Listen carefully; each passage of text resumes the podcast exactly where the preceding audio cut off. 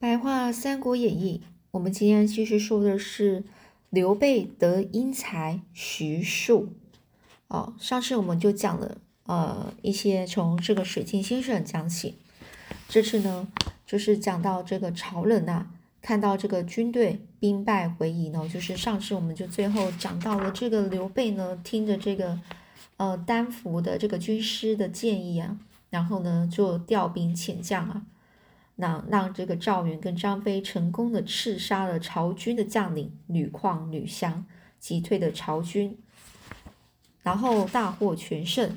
而这一另外一方面呢，这曹军的曹仁啊，看到这军队兵败回营呢，就已经失败了，觉得十分的不可思议啊，想要再次出兵攻打新野。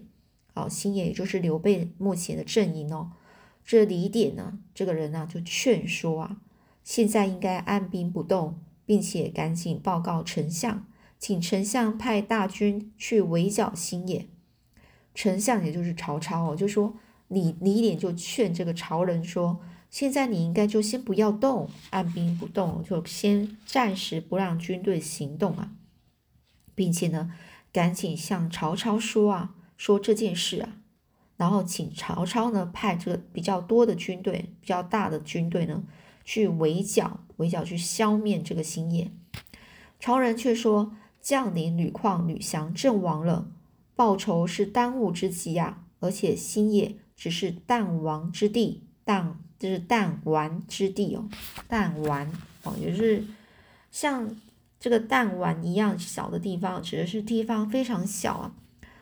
呃，然后报仇是当务之急，就是在报仇就是一个目前当前最应该。”很紧急的事情啊，那心也就这么小啊，哪需要毛嗯烦劳这个丞相以及动用大军呢？你是怕了吗？哦，曹仁就这样对这个李典说。李典就说啊，我不是怕打仗，一方面啊是因为这个刘备绝对不是我们可以小看的，另外一方面是兵法上说的知己知彼，百战百胜。我是怕我们一旦轻忽了。会赛事失败呀！知己知彼，百战百胜。就说作战的时候要弄清楚，就是敌人跟我呃之间的情呃双方的情形哦，才能够呃就是去明白说到底有什么是有什么样的他对方有什么样的优缺点，你自己你跟他跟你之间有什么样的优缺点，然后呢才能够。对对症下药，然后呢，每才能够胜利啊。也就是说，做事的时候要了解，嗯，就是当时候双方的实力啊，让自己立于不败之地啊。这曹仁就说：“不，我一定会活捉刘备的。”这李典只好说了：“既然将军这么坚持，那我负责守樊城。”那曹操曹仁呢就说了：“你必须一起去，否则就表示你不忠。”有恶心呐，也就是说，他就叫叫曹仁，就叫这个李典一定要跟他一起去攻打新野。李典是不得已啊，只好跟随着曹仁去，把和这个剩余的军马一起就这样连夜渡河往新野而去。但是曹仁的行动早被这个丹福给料中了，这曹这个丹福啊，就对刘备说：“曹仁呢是个刚愎自用的人啊。”他知道两位将领被杀，必定会再次啊带领大军来攻打。那时呢，就是他们想要夺取，呃，也就是那时就是我们啊夺取樊城的好时机了。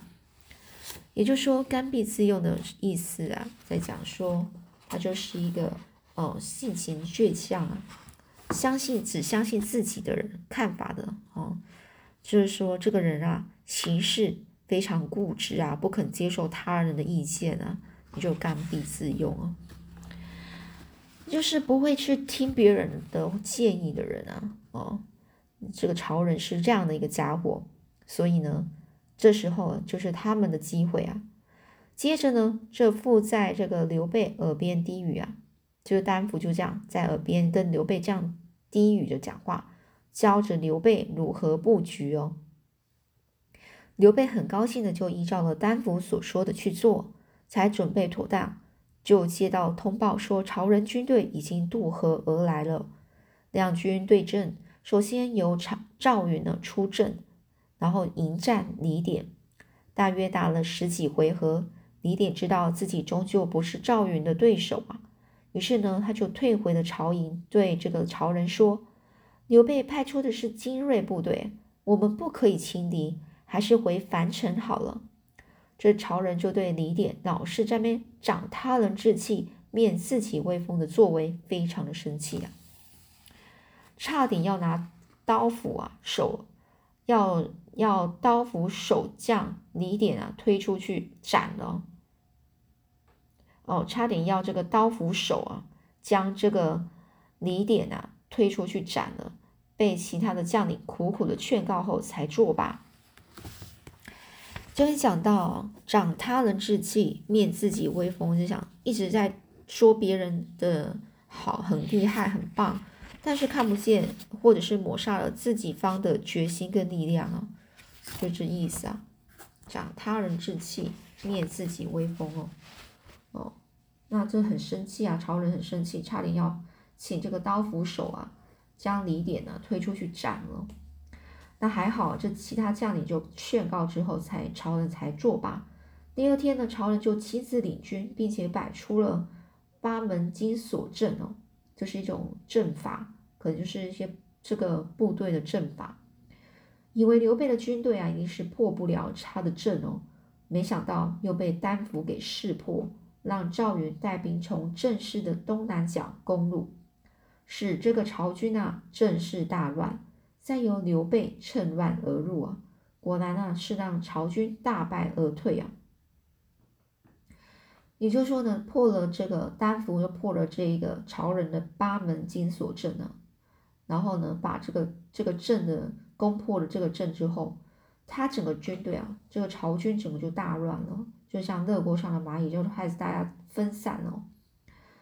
这时候呢，这刘备就趁乱的时候呢，就进去攻打，继续打，把他们这个曹军的这个军军队呢，就打了这个全部打得落花流水啊。这曹仁就输了，才认为啊，李典说的是有道理，但是仍是不理会李典的劝说啊。因为曹仁既不认为啊樊城是危在旦夕，也不认为刘备会有所准备，也就坚持当天晚上要偷袭刘备的军寨啊。这危在旦夕，就是说这个我这个樊城，这个本来是这个呃曹仁占领的这个地方啊，在危险在很短时间内即将来临的意思哦，是非常危险的。然后他坚持一定要在晚上，就是留在这个新野，然后晚等到晚上去偷袭刘备。这是曹仁的计谋又被丹伏啊给料中了。这刘备早就有准备了，让这个曹仁啊来不及退兵哦。要渡河的时候，又被埋伏的张飞给袭击，军队大半淹死在水中啊。这曹仁在李典的保护下逃回了樊城。正要命令人开城门的时候，才知道这樊城早已被关羽给占领了，吓得落荒而逃。但是这一折腾啊，又损失了不少兵马了。落荒而逃就是打败仗而慌慌张的逃走啊，呃，曹仁就这样逃回了这个许都啊，和这个李李典的是跪见曹操请罪啊。就是跟这个曹操说他们的做没有做好啊，这样子，曹操是安慰他们说，胜败乃兵家常事啊，我比较在意的是谁在为刘备策划这些军事行动呢？也就是他背后的这一位军师是谁呀？这胜败乃兵乃兵家常事，就是说事情啊不可能总是成功啊。也就在鼓励人啊，不要因为一时的失败而灰心的失望啊。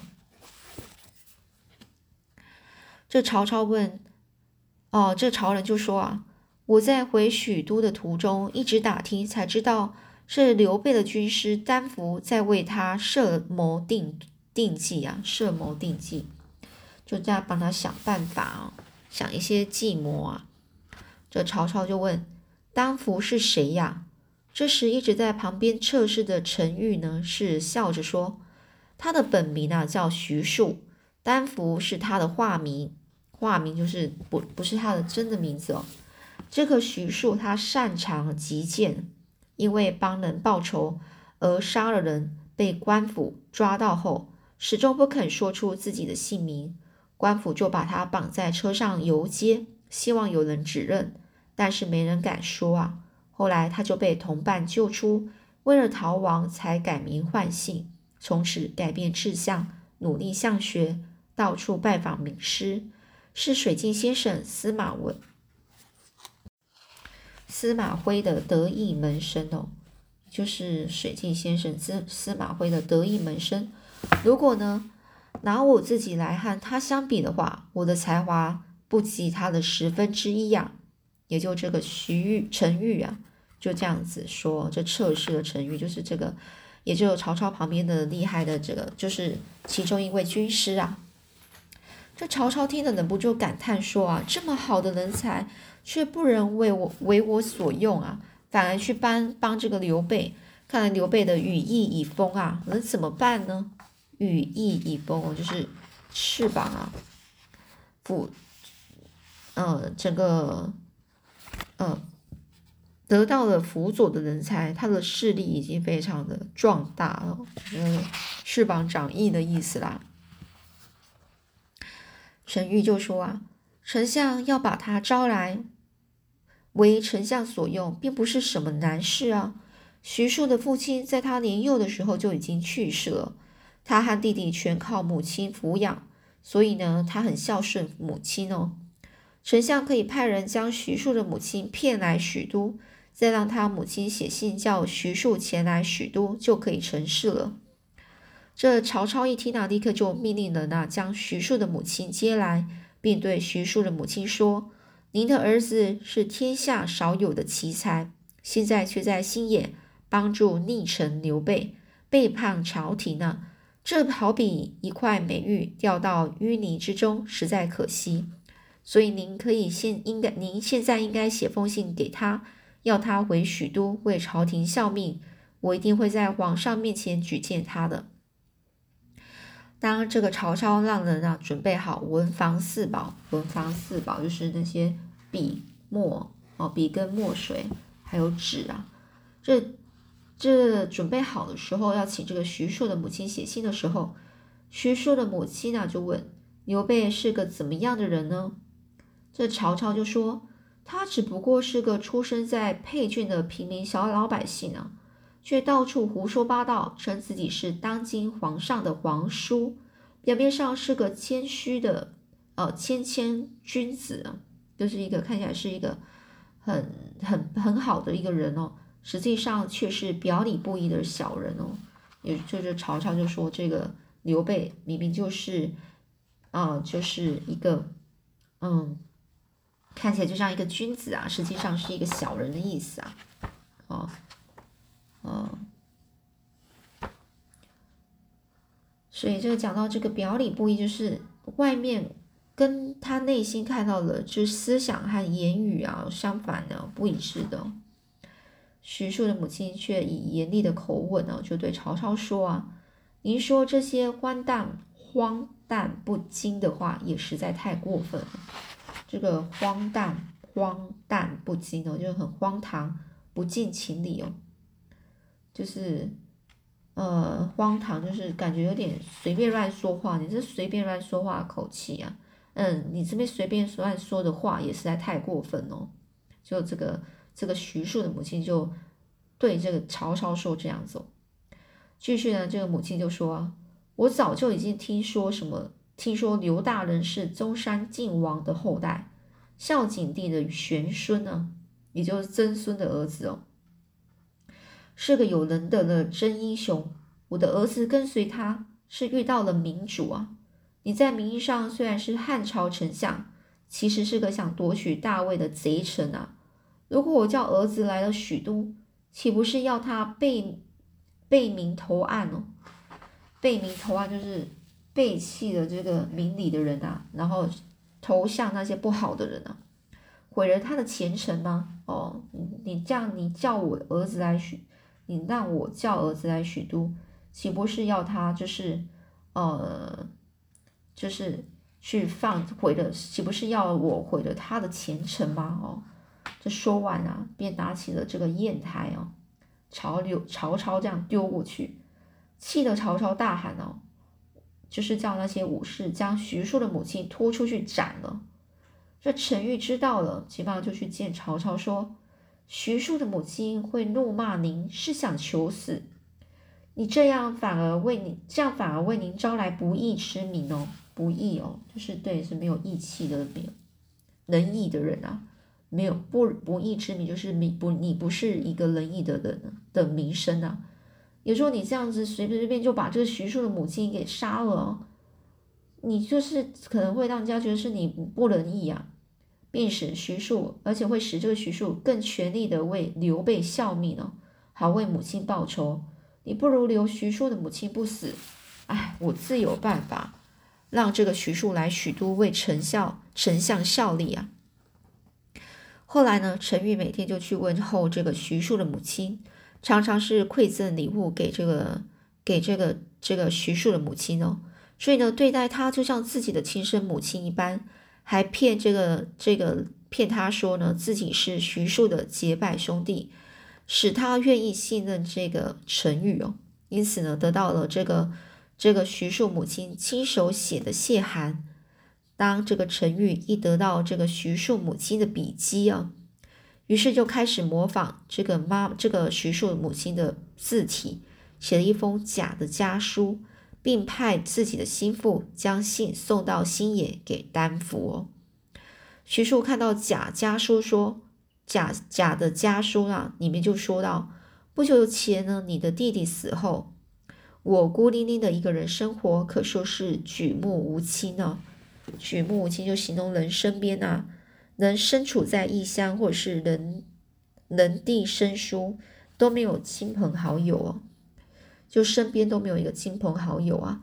正伤心难过时，又被曹操以你背叛朝廷之名，把我关进牢中。幸好有陈玉帮忙，才能免于一死。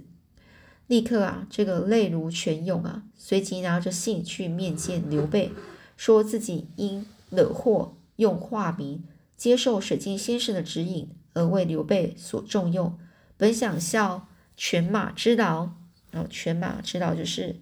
君子对，呃，臣子对君主效命，常常自比自己是狗跟马，以示忠诚哦。